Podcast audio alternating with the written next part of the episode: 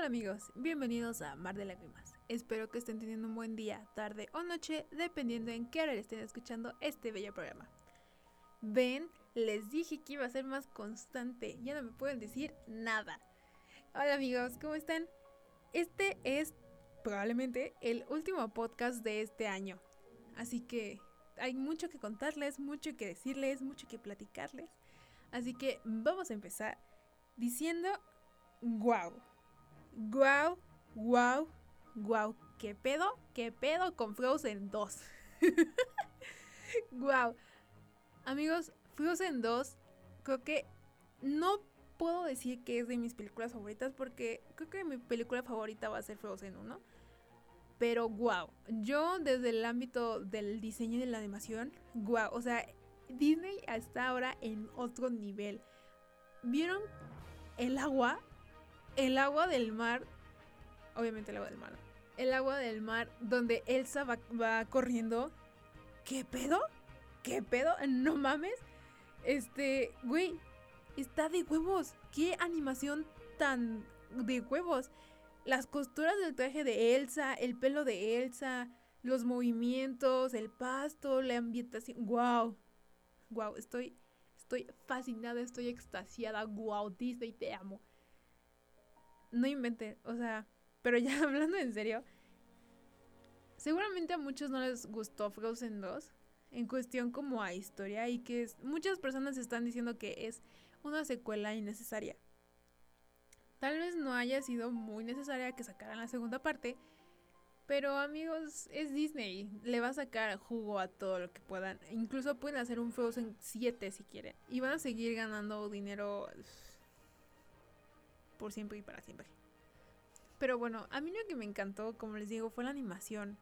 Cada vez los personajes son más realistas, tienen más como movimientos más fluidos. El cabello, yo siempre me asombro del cabello de los personajes de Disney porque cada vez van como incursionando. O sea, hay un cambio enorme desde el pelo de Rapunzel en Enredados a el pelo de Elsa en Frozen 2.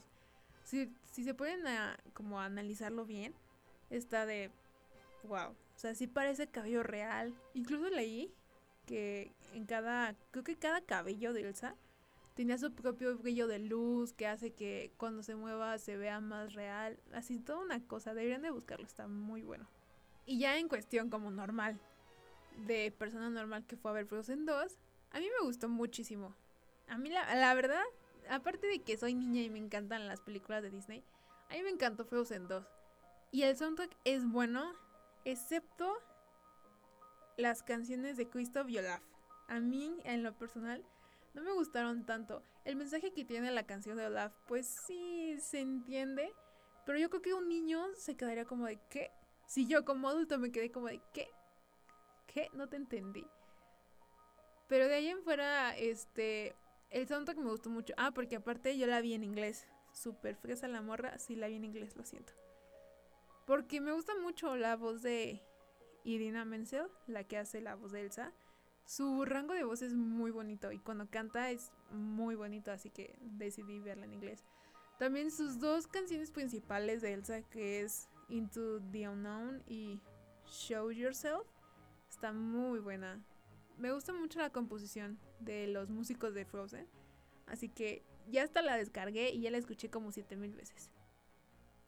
Así que Disney, excelente servicio 5 estrellas.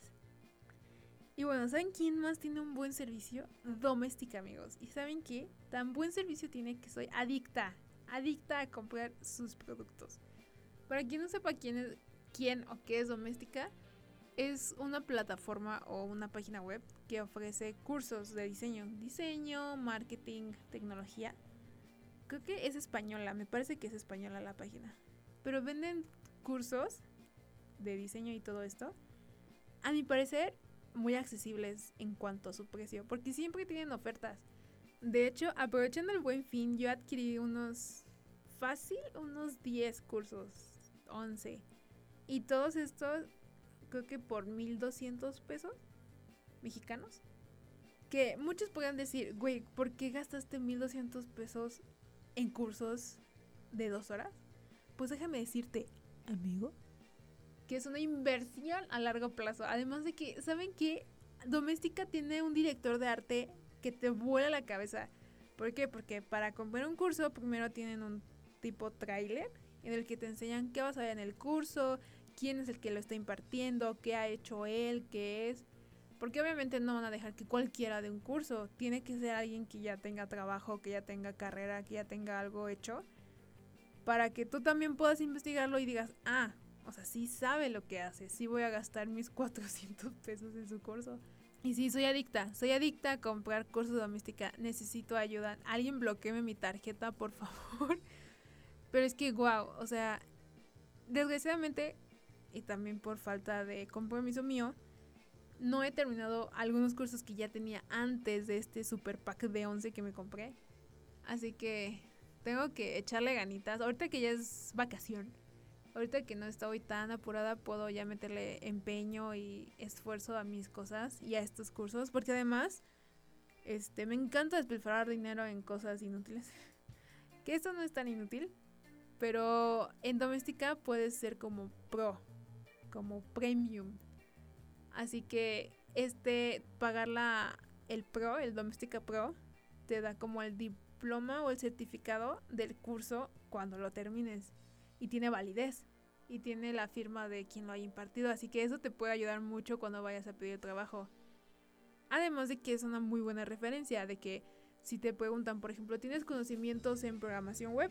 puedes decir, sí, aquí está mi constancia y hice un curso de tal y aquí está mi proyecto.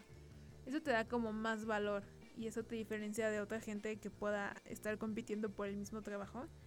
Y eso puede hacer la diferencia en que te contraten a ti o, te o contraten a la otra persona.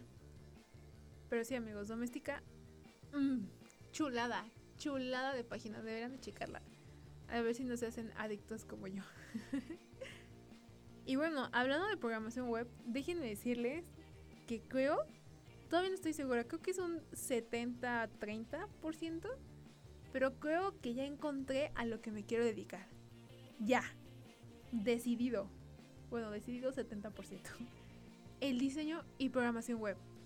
Wow, no inventen. Este semestre tuve diseño interactivo digital que en pocas palabras nos enseñaron a programar páginas web.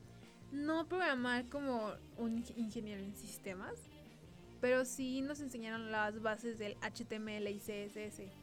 Para los que no saben qué es esto, es un tipo de lenguaje de programación. Por ejemplo, casi todas las páginas se hacen en HTML y CSS. Casi.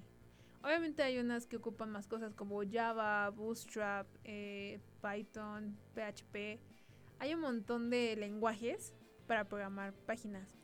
Pero el que nos enseñaron a nosotros era este HTML y CSS. Al principio yo tenía miedo porque nos dijeron van a aprender a programar páginas web. Y no sé si han notado que hay páginas muy buenas. Si un día no tienen nada que hacer y están de ociosos, métanse a la página web de Apple. Sus animaciones, wow, están en otro nivel. O sea, ustedes la ven como muy sencilla, hay páginas que nosotros vemos que están muy sencillas y hay un montón de código atrás de eso. Así que me gustó mucho hacer el proyecto. Obviamente, pues si te estresas porque tienes más cosas que hacer y no le puedes invertir todo tu tiempo a este proyecto de la página. Pero los ratitos que estaba ahí yo sola en mi computadora programando, lo disfruté muchísimo. Además de que sientes mucha satisfacción al ver que tu página, cuando la acabas de programar, funciona y es atractiva y le gusta al cliente o a quien se lo estés haciendo. En este caso, obviamente se le hicimos, como ya les había dicho en el podcast pasado, en el episodio pasado, se la hicimos a nuestro cliente, que en este caso era mi empresa en donde estaba, a quienes no se, las, no se las he enseñado todavía. Pero se le enseñamos al profesor que la neta es a quien más me importaba, porque él nos iba a calificar. Y se la enseñamos y amigos, neta quería llorar porque el profe estaba, no estaba tan asombrado porque pues es un profe, ¿no? Él ha visto muchas cosas. Pero sí nos felicitó a Karen y a mí por el trabajo que hicimos, porque créanme, yo estaba desveladísima, no había dormido para terminar como los últimos detalles y todavía llegamos aquí a linkear varias cosas, pero es como una satisfacción que dices, wow, O sea, yo, yo solita programé todo esto. Las animaciones, las sombras, cómo entra una página a otra, los productos, todo lo programas tú. Entonces sientes como esa satisfacción de que, wow, tú solito pudiste hacer esto. Además de que esto del código es como mucho de ser ordenado. Y en mí hay dos, hay dos partes, la ordenada y la súper desordenada. Soy muy ordenada como en mis cosas de la escuela. Por ejemplo, este, paréntesis, soy la chica de los plumones. Este meme ha estado muy de moda ahorita. Soy la chica de los plumones, así que tengo como cuatro estuches para cada plumón. súper real, súper real, 100% real, no fake. Pregúntenle a quien quieran. Tengo mi estuche de plumones grandes, de los plumines, de los plumones normales, de los colores y de las plumas. Soy la chica de los plumones a morir. Lo siento, lo siento. Pero bueno, ¿por qué les menciono esto? Porque en estos, en estos, por ejemplo, plumones, soy muy ordenada. No dejo que uno se revuelva con otro, o los siempre los tengo conmigo y mi mochila siempre está en orden. Pero en a veces en mi casa luego llego y me quito la ropa y la viento.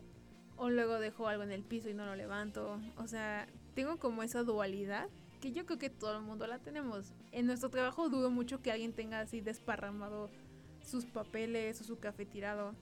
Yo creo que cada quien tenemos esa parte como ordenada, desordenada. Pero en cuestión ya de trabajo me gusta mucho ser ordenada. Y esto del código necesita mucho orden. Y también que seas como muy fijado porque, bueno, este, conceptos rápidos de programación en HTML, las etiquetas, para hacer cualquier cosa necesitas abrir una etiqueta, que son como estas Vs acostaditas. Se abren con estas cositas y se cierran con estas cositas. Entonces puedes haber puesto un código así bien chingón que te va a hacer la animación más perrona del año, pero no te va a servir si no cerraste bien la etiqueta o si no pusiste bien un guion, o no pusiste bien un punto o unas comillas.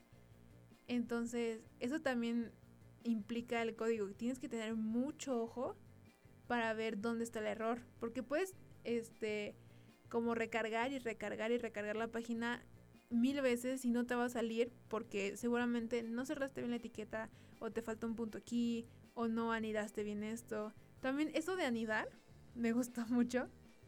Este, anidar Mm, ¿Cómo se te explico?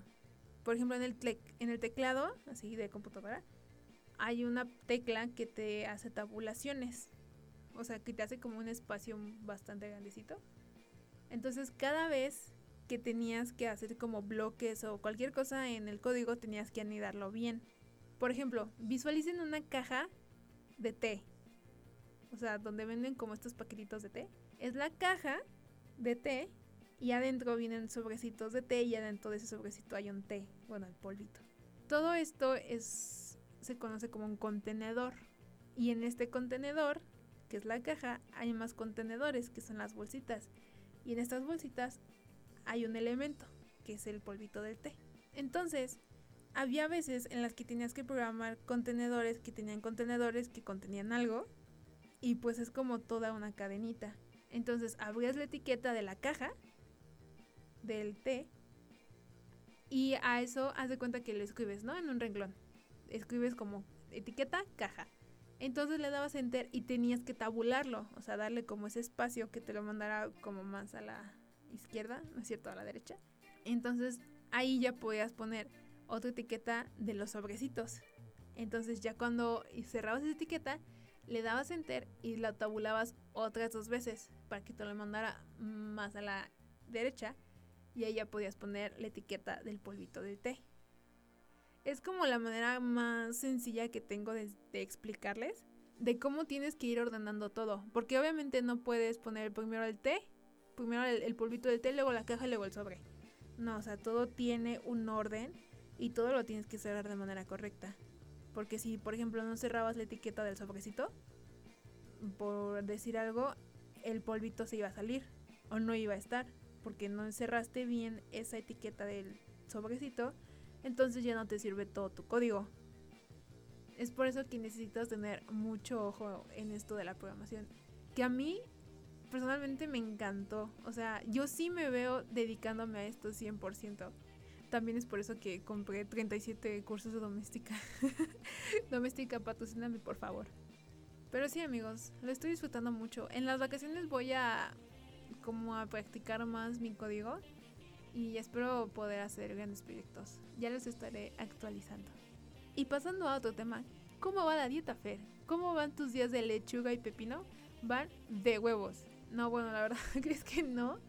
Ya me está empezando a llegar un poquito como la ansiedad de querer comer cosas que no puedes. Antes no tenía este problema, el primer mes no lo tuve, pero yo creo que yo creo se lo atribuyo más como al estrés de los semestrales de la universidad porque a veces o no duermes o estás muy cansada o necesitas energía y pues te quieres comer un chocolate o lo que sea para mantenerte despierta y obviamente no puedo comer chocolate o no puedo comer cosas dulces que tengan azúcar porque pues no se puede.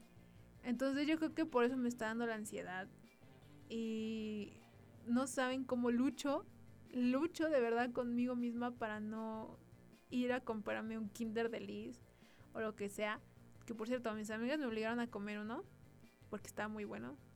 Y dije, bueno, está bien, estoy estresada, me lo voy a comer. Total, al rato voy a correr. Y hablando de correr, estoy también sorprendida conmigo misma porque obviamente esto de la dieta te ayuda a estar más saludable, pero también te ayuda como a rendir más físicamente. Por ejemplo, a mí me gusta mucho ir al gym, pero obviamente estoy cero mamada, estoy cero esbelta. Voy como a, la caminadora nada más. Y a veces a zumba. Pero antes, antes de entrar como en esto de la dieta, yo podía alcanzar por mucho dos kilómetros en caminadora con intervalos. O sea, no iba corriendo seguido porque aparte como tengo un problema de respiración, me canso y tengo que respirar por la boca, entonces me canso más. Así que antes llegaba solo como a los 2 kilómetros, 2.5. Pero últimamente, amigos, he llegado hasta casi los 5 kilómetros de puro intervalo. Y pues me emociona y me enorgullece porque la dieta sí está... Sí se están notando las diferencias, tanto en mi físico como en mi rendimiento, como en mi capacidad de rendir más en la escuela, en mi día a día. Eso es bueno, o sea, eso es lo que es parte de lo que buscaba con esto de ir al nutriólogo, así que me da mucho gusto que sí esté haciendo efecto y que ya puedo hacer 5 kilómetros, me siento tan feliz. Pero sí amigos, voy bastante bien con la dieta. Lo que sí debo de confesarles es que hoy es viernes y se supone que tengo un día libre a la semana para comer lo que yo quiera. Y siempre lo guardo como para el sábado, para el domingo, que es cuando salgo con mi familia. Pero el lunes tenía una entrega en la escuela y no me dio tiempo de comer a mis horas y aparte no me dio tiempo de hacerme mi comida porque no fui a mi casa. Entonces, pues con todo el dolor de mi corazón, me tuve que pedir una torta por Uber Eats. Porque aparte ya eran como las cinco y media, ya en la cafetería ya no tenía nada, la, la tiendita de enfrente tampoco ya no tenía nada. Entonces dije, pues bueno, el Uber Eats nunca falla. Así que me pedí una torta de costilla con queso. Y no puede ser, es la mejor torta de costilla con queso que me he comido en mi perra vida. No sé si era por el hambre, no sé si por, porque ya está desesperada o porque ya hace un buen que no comía de estas madres, pero buenísima, buenísima mi torta de costilla con queso, wow. O sea, casi, casi lloro cuando me le di como la, primera mordida porque estaba tan deliciosa. Chale. Ahorita tengo que comer bistec. Me lleva la chingada. Ay, pero todo sea, todo sea por ser saludable, amigos. Todo sea por estar bien riquistuquis, bien ricarda para mi cumpleaños. Pero bueno, Uber Eats no solamente te salva de un apuro, también te hace hacer unos perros corajes. Porque déjenme decirles que la semana pasada, en mi otro día libre, se me antojó una pizza. Pero no de estas de Domino's o Pizza Hut. Hay una pizzería por mi... No por mi colonia, porque iba a estar a chingada. Bueno, por la zona hay una pizzería que se llama Sorrento, que son pizzas a la leña, muy ricas. Y a mí me gusta mucho la vegetariana. No porque esté en dieta ni nada, sino que está muy rica, tiene muchos vegetales. En comparación a otras pizzerías que su vegetariana es aceitunas, champiñones y ya. Y es como, no, esta tiene pimiento, champiñón, elote, creo que albahaca, un montón de verduritas, pero está muy buena. Así que la pedí por Uber Eats porque se me antojó.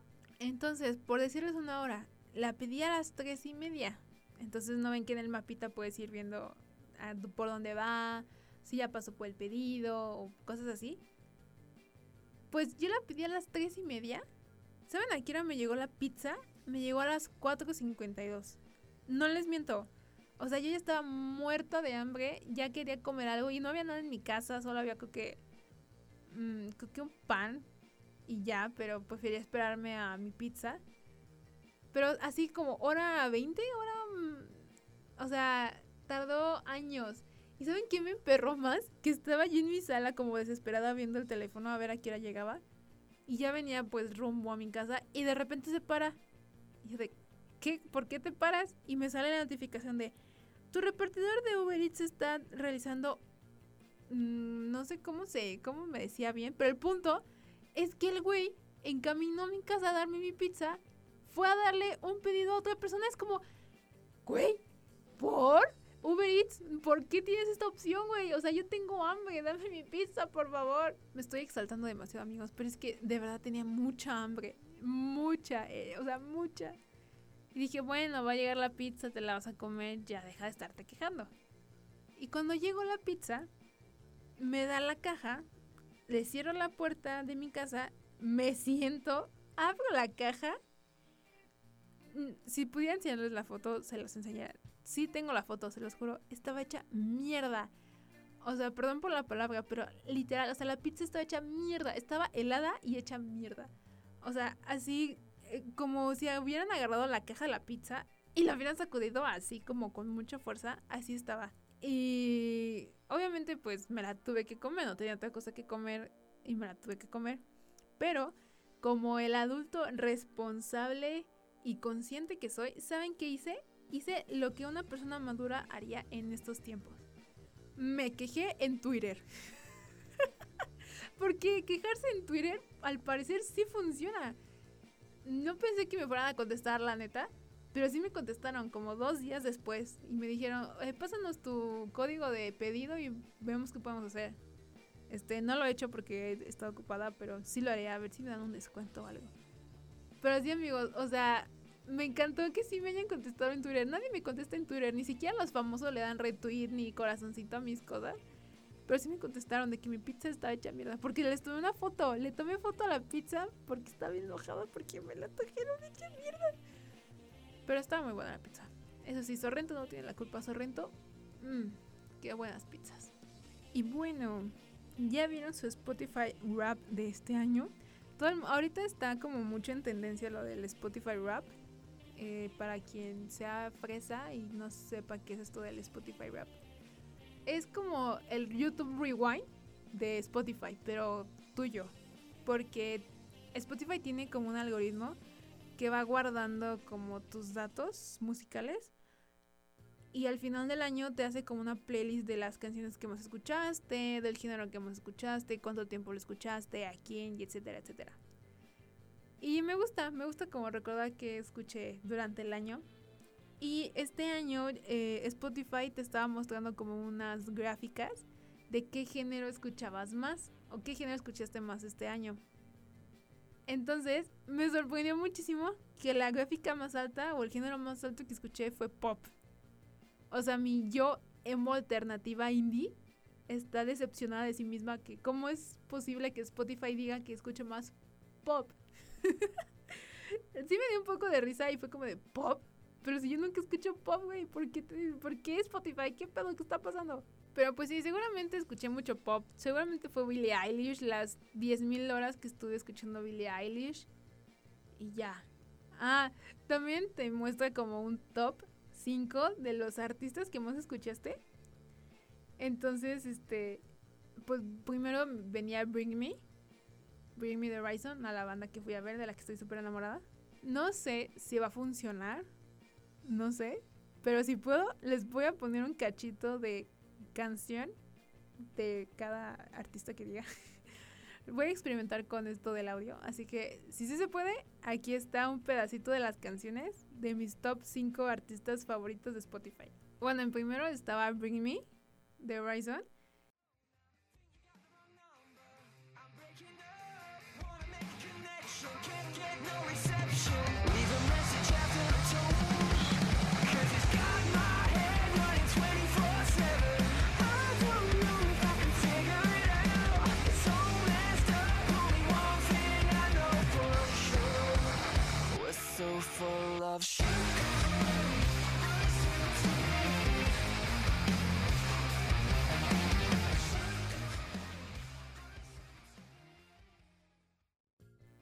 Estaba Caravan Palace, que sí lo estuve escuchando mucho este año porque vinieron a México y desgraciadamente no pude ir a verlos, pero tienen canciones muy buenas.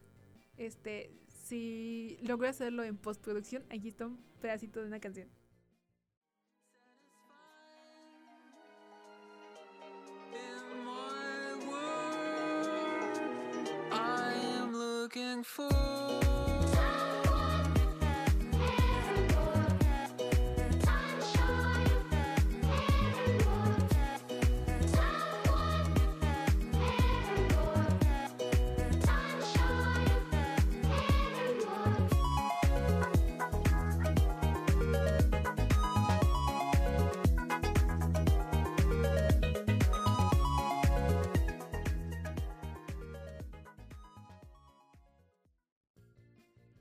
En tercer lugar tengo a Billie Eilish. Y no, no sé por qué Spotify me puso como en tercer lugar a Billie Eilish. Seguramente fue porque cuando salió su disco, el de... Ah, bueno, no me acuerdo el nombre, está muy largo. Pero su último disco que sacó está muy bueno, o sea, sí me gustó. Y lo puse como en loop, como varios días. Entonces yo creo que de ahí se quedó que me encanta Billie Eilish, pero no mucho. Pero tienen canciones muy buenas. Así que, de nuevo, si puedo en postproducción, aquí les dejo un pequeño cachito de una canción.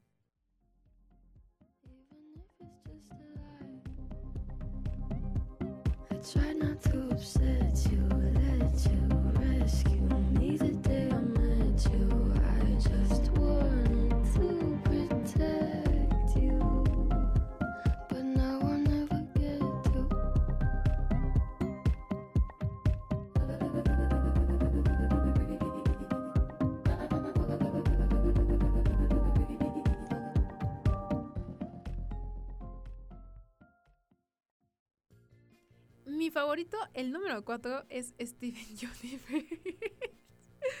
ah, es que no sé si les conté, pero este año salió igual la película de Steven Universe. ¡Wow! ¡Qué peliculón! Se lo recomiendo mucho. Aunque no les guste Steven Universe, su historia está muy bonita. Y su animación en 2D también está muy padre. Véanla. Y sí, está en el número cuarto. ¿Cuatro? ¿Cuarto? Porque, pues al ser película le hicieron soundtrack, así que el soundtrack está muy bueno y ahí les va, si se puede, ahí les va un pequeño cacho.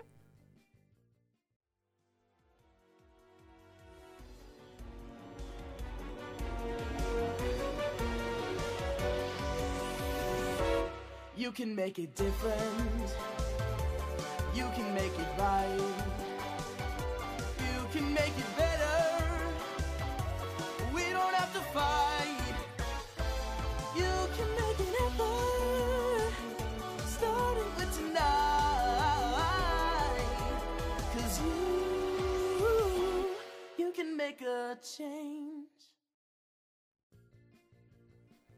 Y por último, el número 5 fue Clubs, que a Clubs siempre me lo paso escuchando porque me gusta, ni siquiera sé qué género tocan, pero está muy bueno.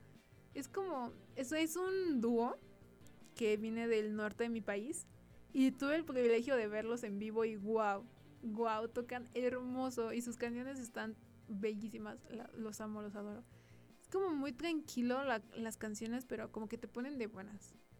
Este, pues si se puede, ahí va cacho. Si no, lo siento. No vas a saber porque sé que no estás.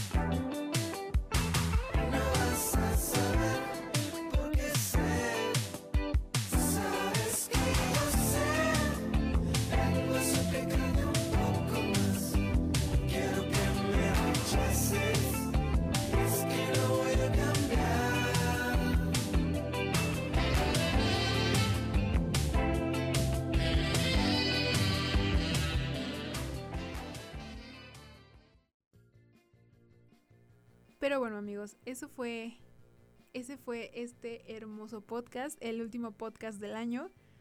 Que les prometo, van a venir más episodios. Espero hacer cosas más interesantes para podérselas contar.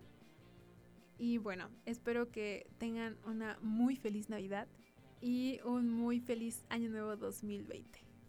Eh, espero que se la pasen con su familia, sus amigos, sus parejas. Pero sobre todo espero que se la pasen muy bien y llenos de amor y cariño. Así que bueno, les mando un abrazo, les mando un beso y muchísimas gracias por haber escuchado este podcast, este proyecto que apenas va empezando, pero tengo la esperanza de que siga creciendo con el tiempo. Así que cuídense, los quiero, bye.